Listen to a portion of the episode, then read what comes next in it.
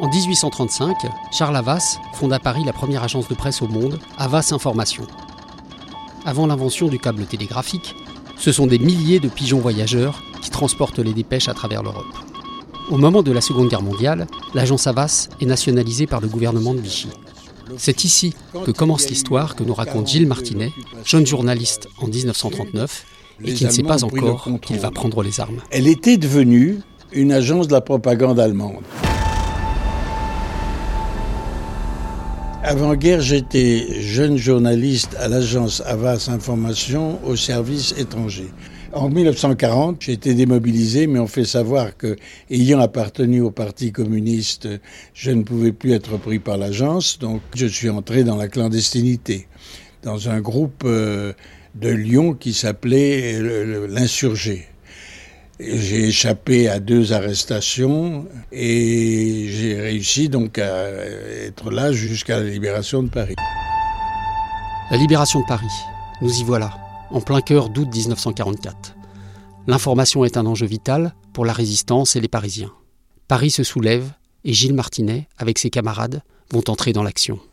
Alors, reprenons leur parcours ce matin-là. J'avais passé la nuit précédant l'insurrection euh, dans un hôtel de la rue Saint-Benoît avec quelques camarades.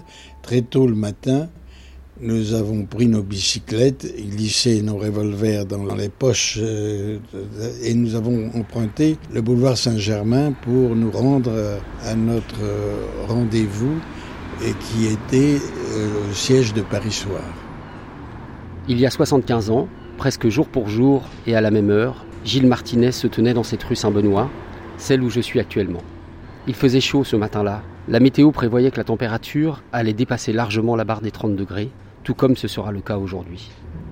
De nos jours, il y a trois hôtels de standing dans la rue Saint-Benoît, et celui de Gilles Martinet était probablement plus modeste et plus discret. Les façades sont belles, elles ont été ravalées récemment, alors qu'elles étaient souvent grises ou noircies durant les années 40. Comme Gilles Martinet, je m'engage sur le boulevard Saint-Germain avec mon vélo.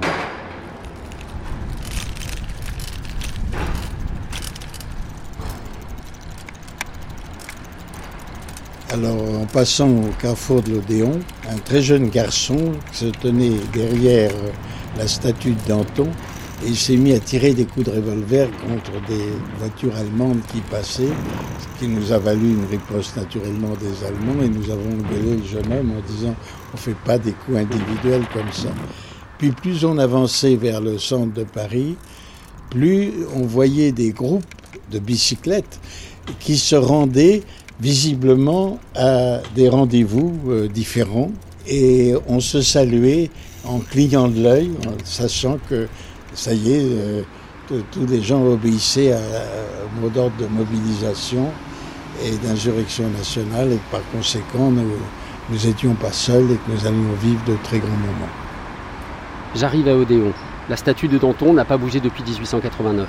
Elle a échappé à la vague de destruction des statues en bronze parisiennes durant l'occupation. Danton harangue la foule, tandis que deux conscrits le regardent, les armes à la main.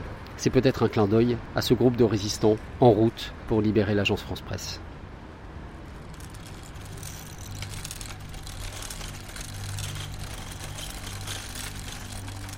Parmi nous, il y avait des anciens d'Avas Information, dont certains n'avaient pas été repris comme moi, et dont d'autres euh, étaient entrés en clandestinité au cours des années 42, 43, 44. Donc euh, nous avions ce noyau, plus un certain nombre de gens qui s'étaient agglomérés à, nous et qui étaient des euh, normaliens notamment. Le chef de notre réseau, mais il avait été déporté, c'est pourquoi il n'était pas là, il s'appelait Grappin et il devait devenir en mai 68 le doyen de l'université de Nanterre. Nous avions un rendez-vous au siège de ce qu'était Paris Soir, qui est aujourd'hui le Figaro. Et là, un lieutenant FFI qui n'était autre que l'écrivain Jean Dutour nous fournissait des FFI pour prendre les différents journaux ou agence de presse euh, dont nous avions décidé la conquête. Je suis devant le 37 rue du Louvre, l'immeuble qui abritait Paris Soir.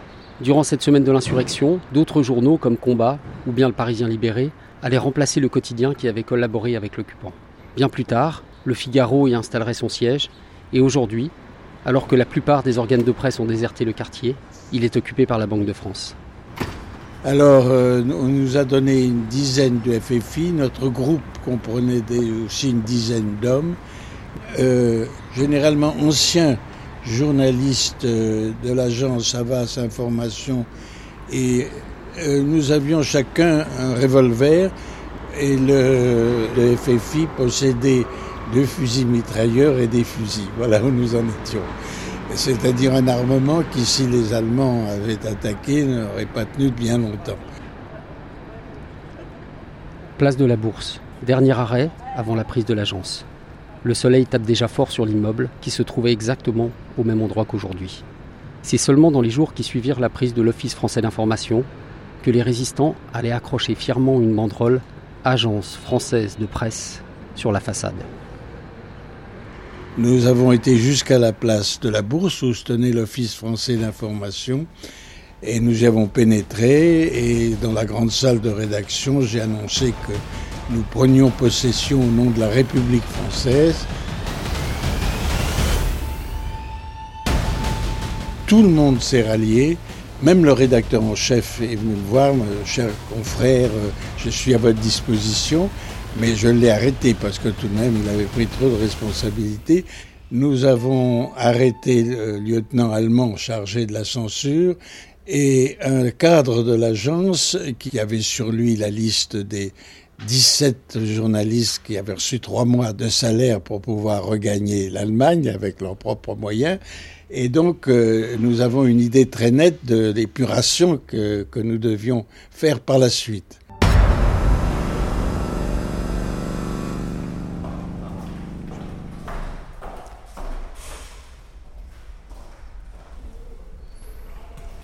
Hugo Martin, où est-ce que nous sommes ici?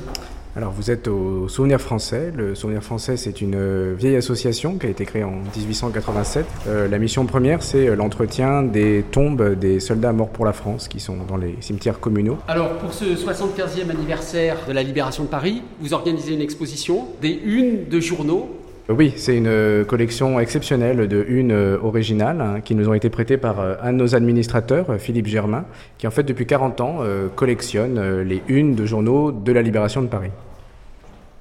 Donc déjà l'insurrection de Paris, ça commence par des grèves dès le 15 août. Euh, plusieurs services publics se mettent en grève, mais voilà, le vrai appel à l'insurrection, c'est le 19 août. Mais du coup, dans cette période de latence entre le 15 et le 19, les journaux qui sont autorisés à reparaître ou à paraître euh, vont en fait s'installer, euh, rue et au mur euh, notamment, dans les établissements qui étaient occupés par les journaux de l'occupation, qui ont donc vidé les lieux. Ce qui fait qu'en fait, au moment où l'insurrection arrive, donc le 19, mais surtout le 20-21, les journaux sont prêts à paraître. Ils ont le papier, ils ont les rotatives, ils ont l'encre, ils ont l'argent, et surtout ils ont la force, on va dire, intellectuelle, parce que la majorité des résistants et des groupes de résistants se sont organisés à l'époque, dans la clandestinité, autour d'un journal. Ça veut dire qu'il y a un secrétariat général à l'information qui va décider euh, des journaux qui peuvent paraître ou non. C'est complètement organisé par le gouvernement provisoire et par euh, donc euh, l'intendant à Paris qui va vraiment dire toi telle rédaction de journal eh ben, va s'installer dans les bureaux de tel ancien journal qui n'a plus autorisation de reparaître et pourra reparaître etc etc. C'est vraiment très très contrôlé. Il n'y a pas véritablement de censure politique. Il y a une censure on va dire un peu militaire. Le but c'est quand même pas de dévoiler des informations militaires qui pourraient profiter à l'ennemi puisqu'on est quand même encore en situation de guerre. Hein, ne l'oublions pas. Donc ce qui est fascinant en fait dans ces journaux, c'est qu'il y a quand même une myriade de titres par rapport à l'état de la presse quotidienne, notamment aujourd'hui. Il y a une très grande variété politique, ça va quand même de la démocratie chrétienne à l'extrême gauche, mais tous convergent vers l'idée euh, de la résistance, de l'appel à la mobilisation des Parisiens, de la poursuite de la guerre et de l'importance faite à la personne du général de Gaulle. Nous, nous avions déjà notre service d'écoute que nous avions installé là. Nous avions tout prévu, un directeur, un rédacteur en chef, un secrétaire d'administration, un chef du reportage, etc. Nous avions les téléscripteurs un étage, la rédaction un autre. Nous communiquions par des bons pneumatiques et tout de suite nous avons remis en marche les téléscripteurs. Tout de suite. Qui donc, au lieu d'aboutir aux journaux de la collaboration, aboutissait aux journaux que venait de prendre euh, la résistance. Alors ce qui est intéressant, c'est le numéro du Figaro, euh, le numéro 1 pour le coup, Euh, le Figaro était autorisé à reparaître, ce qui a fait couler un peu d'encre à l'époque, parce qu'il fait partie des journaux qui ont suivi le gouvernement français dans sa retraite dans la zone sud. Donc beaucoup de journaux qui estimaient être un peu plus propres, on va dire, que le Figaro, ont été un petit peu outrés que le Figaro soit autorisé à reparaître au même titre qu'eux. Et Pierre Brisson, qui était le rédacteur en chef à l'époque, s'en expliquera dans le numéro du 25 août, en disant que même s'ils ont continué à paraître en zone sud, il n'a pas eu l'impression de s'être compromis. Il est donc toute sa place dans la presse de la Libération. Mais vous voyez que euh, en haut du titre du Figaro, il y a les deux oreilles, donc ce qui est à droite et à gauche d'un titre de journal, sont vides. Et vous voyez aussi, à l'inverse des autres journaux, que les articles ne sont pas signés. En fait, le Figaro devait reparaître le 21 et les journalistes avaient signé. Et on leur a fait savoir que c'était encore trop dangereux, parce qu'on était vraiment en période insurrectionnelle euh, à Paris. Donc, il reparaît le 23 avec des articles non signés. Alors, l'agence France Presse dans tout ça donc l'agence France Presse, sa première dépêche paraît le 20 août. L'agence France Presse est née donc de la réunion de trois agences clandestines de la résistance. Et elle a vraiment pour but, et c'est ce que dit sa première dépêche, de se mettre au service de tous les journaux de la France libre, de tous les journaux libres. À tous les journaux libres de Paris. Grâce à l'action des forces françaises de l'intérieur, les premiers journaux libres vont paraître à la veille de l'entrée des troupes alliées dans Paris presque entièrement libéré. L'agence française de presse leur adresse aujourd'hui son premier service. L'Agence française de presse poursuit ainsi l'action qui a mené, jusqu'à maintenant, dans la résistance laïdée clandestine.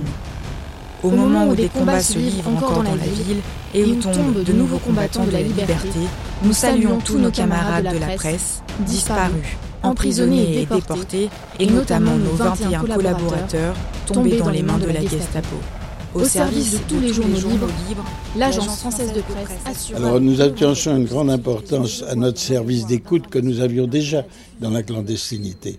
Euh, nous avions des collaborateurs parlant toute une série de langues et qui euh, écoutaient les radios de différents pays, les radios naturellement anglaises, américaines, mais suisses, mais, mais allemandes, mais et nous avons donc fait facilement marcher l'agence. Euh, nous étions capables de donner une information sur ce qui se passait à l'étranger. Et pour ce qui est de Paris, nous avions nos reporters. L'un d'entre eux a été pris par les Allemands et fusillé sur place. À côté, c'est Libération. À côté, c'est Libération. En fait, vous avez aussi une grande variété de titres. Donc, L'Humanité est un journal qui a, été créé par Jaurès au début du XXe siècle, qui est interdit de publication en 1939 par euh, le gouvernement de la Troisième République parce que, après la, signature du pacte germano-soviétique, 150 euh, titres communistes sont interdits de publication. Et donc l'humanité est autorisée à reparaître. Libération, lui, c'est un journal qui a été créé de la résistance. Donc c'est un journal, on va dire, assez neuf. Hein. Et donc là, voilà, Paris brise ses chaînes. C'est le numéro 2, là c'est le numéro 2. La majorité, alors certains journaux paraissent dès le 21, mais paraissent en très peu d'exemplaires, donc euh, il y en a très peu dans les archives et il n'y en a pas dans cette collection-là. La multitude d'informations, dont beaucoup de dépêches de l'AFP, hein, euh, à la fois qui parlent de la situation à Toulouse, euh, qui est ville occupée, donc on informe aussi les Parisiens de ce qui se passe ailleurs en France, de, de l'arrivée des forces alliées aussi bien dans le sud que dans le nord, à la fois de Churchill qui s'entretient avec le général Alexander, donc à Londres, donc c'est une dépêche AFP qui est situé à Londres. Euh, voilà, vous avez vraiment une multitude d'informations. Euh. Et nous avons vécu cinq jours en un lieu fermé. On avait mis un lit de camp dans mon bureau de rédacteur en chef, je dormais là. je faisais venir d'un restaurant très chic euh, qu'on avait réquisitionné aussi du foie gras, du vin, etc. Pas fou. Donc nous ne souffrions pas de la faim. Nous dépendions du MLN, du Mouvement de Libération Nationale, que dirigeait un de mes amis, Pierre Hervé, et, nous étions en rapport aussi avec euh, le Conseil national de la résistance, et par exemple tous les projets pour l'avenir de l'agence nouvelle et qui allait avoir à reconquérir le marché mondial de l'information, une partie du marché mondial de l'information qui avait été abandonné par l'agence vichysoise et, et qui euh, était occupée par les agences anglo-saxonnes. Nous avions donc des plans, nous avions discuté, nous avions fait des rapports.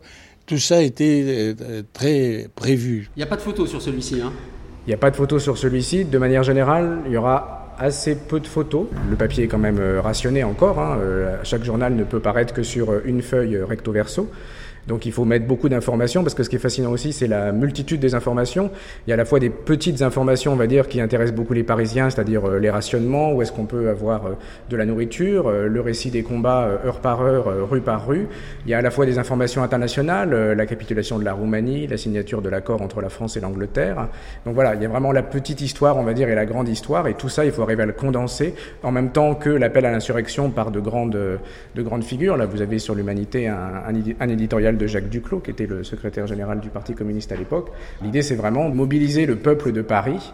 Non, Paris n'est pas libéré, aux armes citoyens, formons nos bataillons. Donc ça rappelle un, hymne bien connu, que le sang impur des boches et des traîtres abreuve nos sillons. Donc voilà, c'est une adaptation de la Marseillaise euh, à la situation euh, locale. Que ce qu'on a là. Les, nouvelles photos qui ont été retrouvées C'est de ce fichier. Et elles sont là-dedans? elles sont justement répertoriées sur ces petits fichiers. Oui. Et on va direct à des numéros, on va directement aux plaques de verre. Mais la plupart, il faut aller directement dans les boîtes plaques de verre. D'accord. Sur voir Et dans les plaques de verre, on a des tirages ou pas C'est des plaques C'est juste les plaques de verre. Que des plaques. Des photos de cette semaine de l'insurrection, nous en avons beaucoup dans les archives de l'AFP. Euh, Mais il y a quelques mois, Cécile Cadel, une de nos documentalistes, a retrouvé quelques 140 plaques de verre. Des négatifs de photos que nous n'avions plus vues depuis 1944.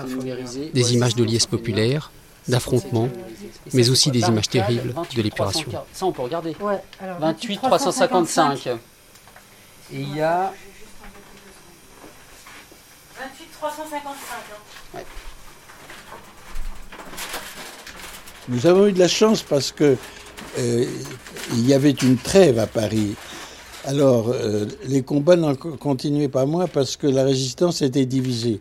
Euh, il y avait une volonté chez certains, notamment chez les communistes, de montrer que Paris s'était libéré tout seul. L'existence de la trêve les gênait, alors que le gros de la population était très satisfaite de ne pas avoir des destructions d'immeubles. C'était le côté Paris s'est libéré tout seul. On voit euh, deux dépêches AFP une mission américaine chargée de contribuer au ravitaillement est arrivée à Paris. Hein, la question du ravitaillement est quand même très importante. Euh, et la deuxième AFP, titre La radio allemande annonce des mouvements de décrochage en France. C'est une dépêche qui est euh, datée du 25 août et qui vient de Berlin.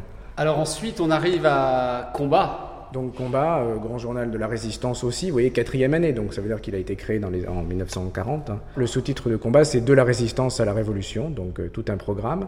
Euh, l'édito que vous voyez là, Ils ne passeront pas, est un édito signé Albert Camus. Donc ils ne passeront pas. Qu'est-ce qu'une insurrection? C'est le peuple en armes. Qu'est-ce que le peuple? C'est ce qui, dans une nation, ne veut jamais s'agenouiller. Une nation vaut ce que vaut son peuple, et si nous avions jamais eu la tentation de douter de notre pays, l'image de ses fils debout, les poings hérissés de fusils, nous remplirait de la certitude bouleversante que cette nation est égale à ses plus grands destins, et qu'elle va conquérir sa renaissance en même temps que ses libertés. Au quatrième jour de l'insurrection, après le premier recul de l'ennemi, après un jour d'une fausse trêve coupée d'assassinats de Français, le peuple parisien va continuer le combat et dresser ses barricades. L'ennemi, terré dans la ville, ne doit pas en sortir.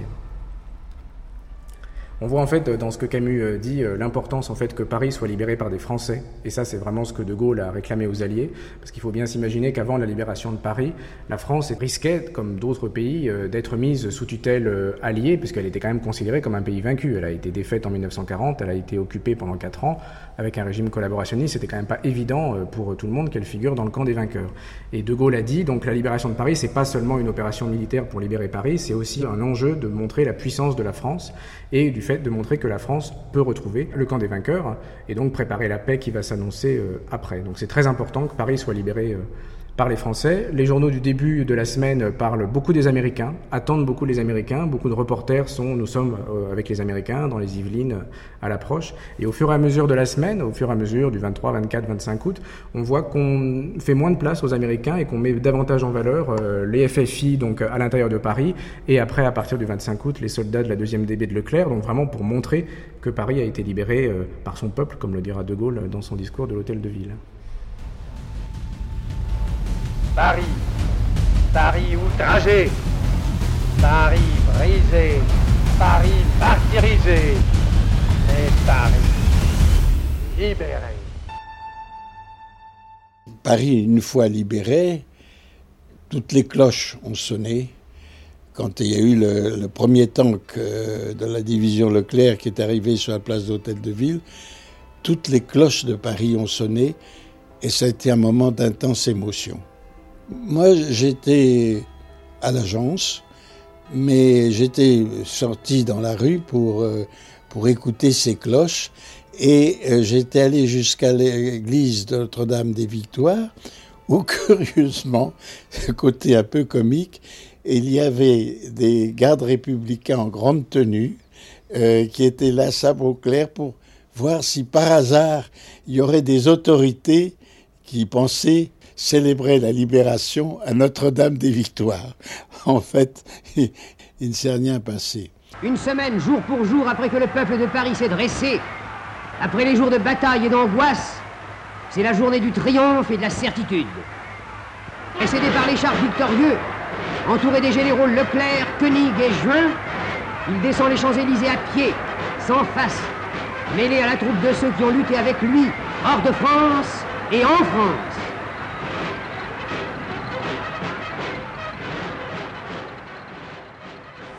De Gaulle's official welcome to the capital actually came somewhat later in the day at the Hotel de Ville.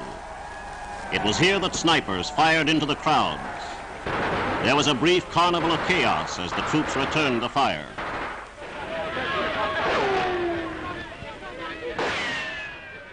Euh, le journal Front National, qui n'a évidemment rien à voir avec le parti politique euh, créé après la guerre, c'était le Front National de la Résistance, euh, du 27 août, titre Ils ont ensanglanté notre joie, tandis que Paris en liesse fêtait sa liberté, les traîtres ont tiré sur la foule jusque dans Notre-Dame. Quand les Allemands reculent hors de Paris, ils bombardent, ils bombarderont du coup dans la nuit du 26, si ma mémoire est bonne, l'hôpital Bichat, la Halle-aux-Vins et beaucoup de villes de banlieue faisant plusieurs centaines de morts. Donc voilà, la libération de Paris, ça n'est pas que liesse et euh, bal populaire.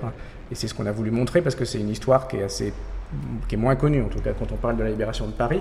Et c'est ce que l'humanité du dimanche 27 août euh, parle à la fois euh, des officiers du général Leclerc qui rendent visite au journal L'Humanité. Donc vous avez le côté fraternisation, liesse, vous avez des images du défilé de, de, de Gaulle, mais vous avez au milieu quand même une femme tondue, puisque voilà la libération en France comme ailleurs, mais s'accompagne aussi beaucoup de mauvais sorts.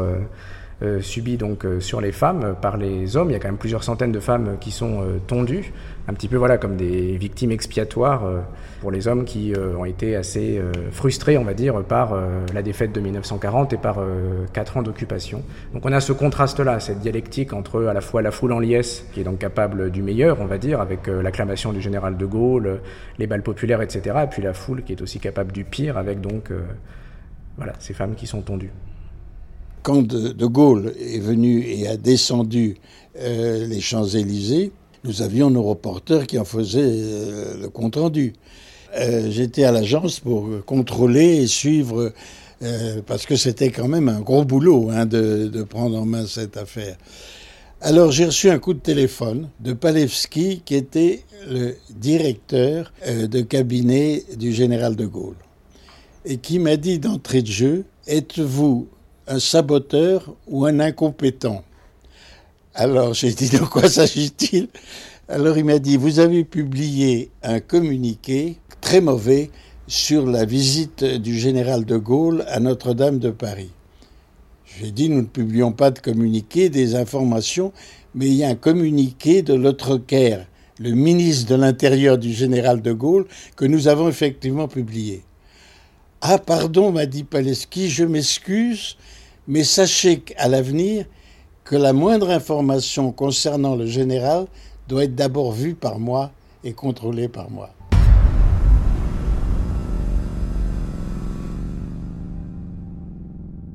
Moi, euh, j'étais encore un gauchiste. Euh, je n'étais plus au Parti communiste, mais euh, je voyais, j'espérais que la libération de la France s'accompagnerait d'un mouvement révolutionnaire.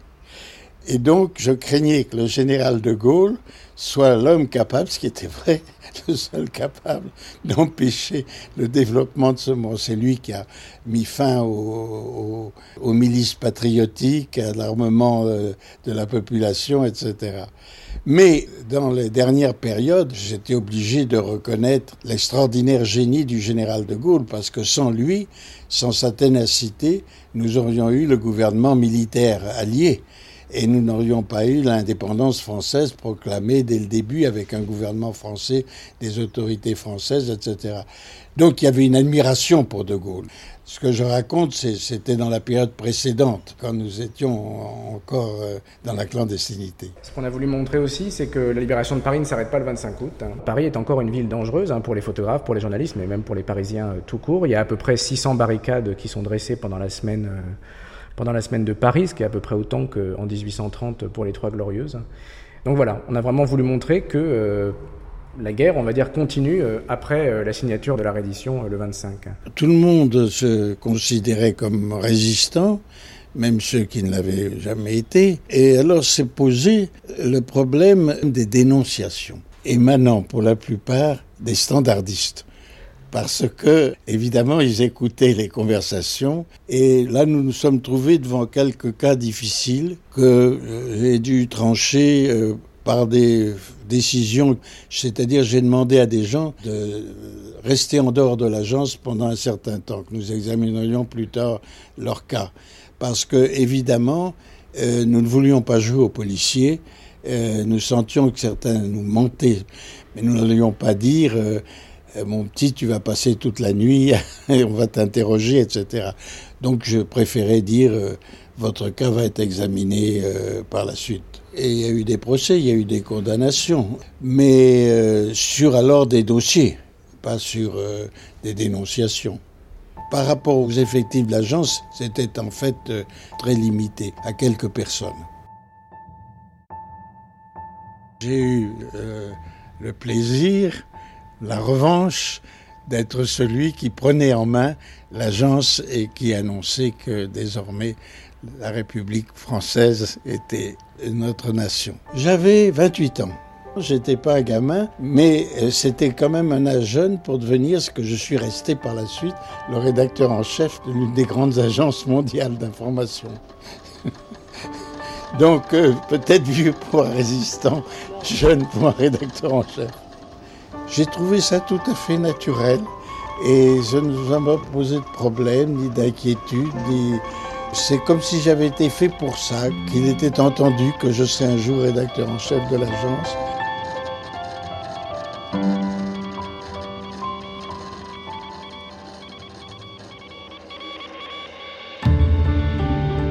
C'était 20 août 1944 à tous les journaux libres de Paris. Avec Gilles Martinet et Hugo Martin. Merci à Cécile Cadel et Clélia Alain de la documentation photo de l'AFP Archives sonores ECPAD et ministère américain de la Défense. Et un grand merci à Stéphanie Duncan pour l'entretien de Gilles Martinet. La première dépêche de l'AFP est lue par Cecilia Sanchez et Clara Morigno. Production au service infographie interactive de l'AFP, Fred Bourget, David Laurie, Samuel Barbosa, Jackie Fong, Clara Morino et Christine Wang. Retrouvez les photos et illustrations de cette histoire sur le blog Making of de l'AFP making-off.afp.com. À tous les journaux libres de Paris étaient racontés et réalisés par Laurent Calfala.